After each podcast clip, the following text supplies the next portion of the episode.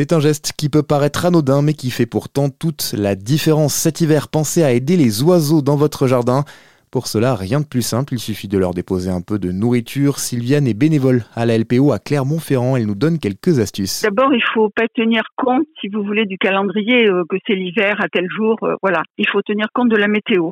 Hein. Ça, c'est très important. Quand euh, il y a du gel prolongé, de la neige, sol gelé, où la nourriture n'est plus accessible pour les oiseaux. Donc ça, c'est très important de les nourrir à ce moment-là. Ensuite, il faut euh, faire attention aux mangeoires. Donc bien les installer en hauteur et euh, dans un endroit dégagé pour éviter les prédateurs et pour surtout que pour les oiseaux les, les voient les prédateurs et ensuite faire attention au mélange de graines.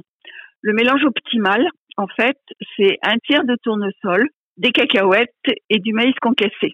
On peut aussi ajouter des fruits secs, euh, amandes, noix, noisettes, euh, euh, des fruits décomposés et de, du pain de graisse végétale. Donc il faut surtout faire attention aussi aux boules de graisse, à leur provenance et à leur composition, parce que toutes les graisses ne sont pas bonnes pour les oiseaux? Donc euh, il faut aussi éviter le pain, euh, euh, le riz, les choses comme ça que, beaucoup de gens donnent. Malheureusement, c'est pas toujours adapté pour les oiseaux. Et aussi donner de l'eau. Même quand il quand il gèle, il faut essayer de leur en donner un petit peu et la renouveler souvent pour que les oiseaux puissent quand même boire aussi et nettoyer leur plumage. Nous, on conseille, quand arrive le printemps, par exemple, de diminuer progressivement la nourriture et puis d'arrêter euh, en, en, une quinzaine de jours, par exemple. Au printemps, il y a eu quelques quelques jours qui ont été très froids après un après un redout. Et donc, ben, quand on voit qu'il fait un peu froid, qu'il y a un peu de neige qui vient en retard, bon, on remet quelques graines, mais euh, il faut ne pas les habituer à une nourriture euh, toujours au même endroit, parce que d'abord, euh, les oiseaux, euh, ils ont des, régimes différents. Donc il faut que les parents, quand il y a les petits, euh, nourrissent avec la une nourriture adaptée. Donc il faut pas les habituer à avoir une nourriture toujours au même endroit et les nourrir toute l'année. Des petits gestes tout simples que Sylviane n'hésite pas à partager autour d'elle. Cela fait plus de dix ans qu'elle est bénévole à la LPO. Lorsque je travaillais, je passais tous les jours devant le centre de soins et je me disais quand je serai en retraite, j'irai voir un peu si je peux être utile parce que j'avais l'intention de, de d'avoir une retraite active. Ça fait donc 11 ans que je suis bénévole au, centre de soins, de plus en plus, euh, puisque je suis devenue administratrice au comité territorial et aussi euh, au conseil d'administration de la, LPO Auvergne-Rhône-Alpes depuis qu'on est fusionné.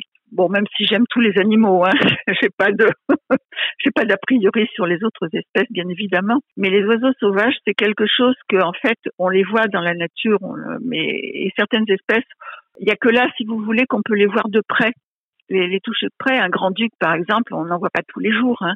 Euh, donc euh, c'est quelque chose de, ouais, c'est vrai, c'est une passion en fait, les, les oiseaux sauvages. Mm. Mes mangeoires là, elles sont, elles sont prêtes. Euh, je les ai nettoyées.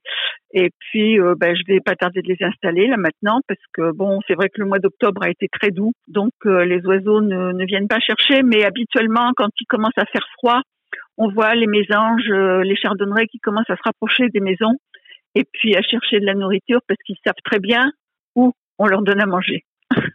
Donc ils viennent. Et pour vous aider à vous lancer, vous aussi sachez que la LPO organise chaque année dans plusieurs régions l'opération Tournesol. Elle vous revend des graines achetées à des producteurs locaux. L'occasion de faire une triple bonne action, nourrir les oiseaux, soutenir la LPO tout en favorisant les agriculteurs du coin.